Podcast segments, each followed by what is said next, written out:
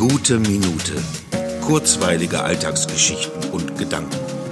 Mein Name ist Matthias Hecht und jetzt geht's auch schon los. Wie wunderbar, dass es manchmal Probleme gibt, die eigentlich keine sind, die unser Leben in keiner Weise negativ beeinflussen und getrost ignoriert werden könnten. Somit kann man sie aber auch im Gegenteil mit absolut ruhigem Gewissen weiterverfolgen, als Problem kommunizieren, andere damit behelligen, ohne Angst haben zu müssen, damit Schaden anzurichten oder für psychische Spätfolgen zu sorgen.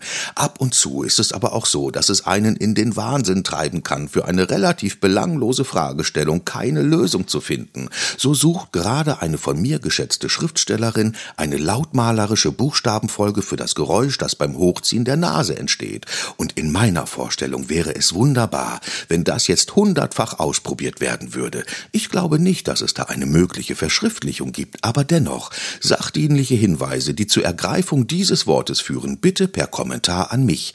Ich werde diese dann verantwortungsvoll weiterleiten.